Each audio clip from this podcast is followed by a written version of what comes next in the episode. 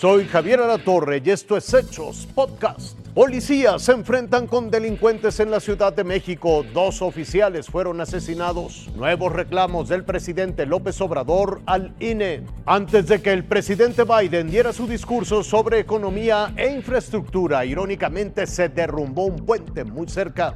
Iban en busca de sujetos presuntamente involucrados con un homicidio registrado el 18 de enero pasado en la colonia Guadalupe Victoria 2 de la alcaldía Gustavo Amadero.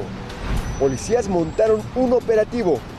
Al llegar a un inmueble ubicado en la avenida Cedro, con la calle Jacarandas de la colonia El Rosario en Azcapotzalco, fueron recibidos a balazos. Escuché como entre 10 y 12 detonaciones. Los uniformados repelieron agresión. Cuando escuché las detonaciones, pues lo que hice fue pues ponerme a la, a la pared, porque yo no sabía ni de dónde eran. O sea, se escuchaban así como en diferentes rumbos, pero después empezaron a correr hacia acá. El saldo, dos policías y dos presuntos delincuentes sin vida, además de un uniformado lesionado de gravedad.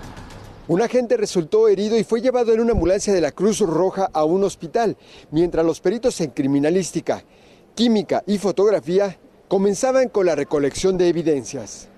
De inmediato la zona fue acordonada. Los policías que ingresaron al domicilio aseguraron varias dosis de droga. La calle de repente se quedó sola, otra gente corrió hacia acá y pues no sabías ni por dónde era la, la situación.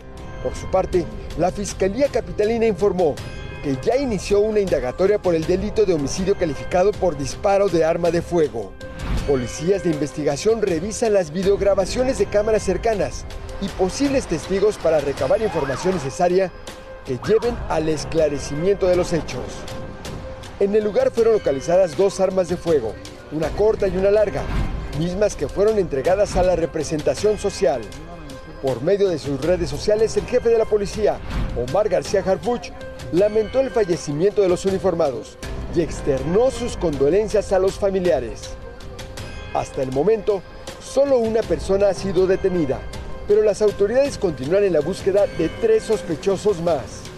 Javier Garduño, Fuerza Informativa Azteca.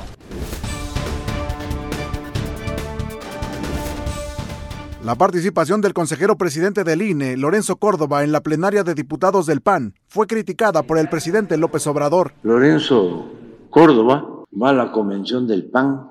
Imagínense el director, coordinador, presidente del INE encabezando el Congreso, la convención del PAN, de un partido.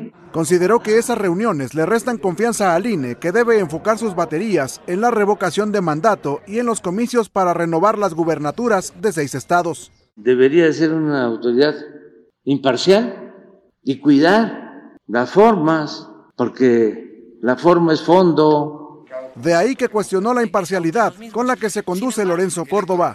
Yo no tengo partido, yo soy objetivo, yo soy profesional, puro choro, mareador. Aunque los comentarios del mandatario poco le importaron al consejero presidente del INE, quien este viernes se reunió con diputados del PRD.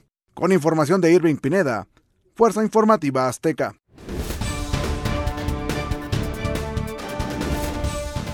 Son los restos de un puente vehicular que justo al momento de venirse abajo tenía encima al menos cuatro automóviles y un camión de pasajeros. El accidente ocurrió en plena tormenta invernal.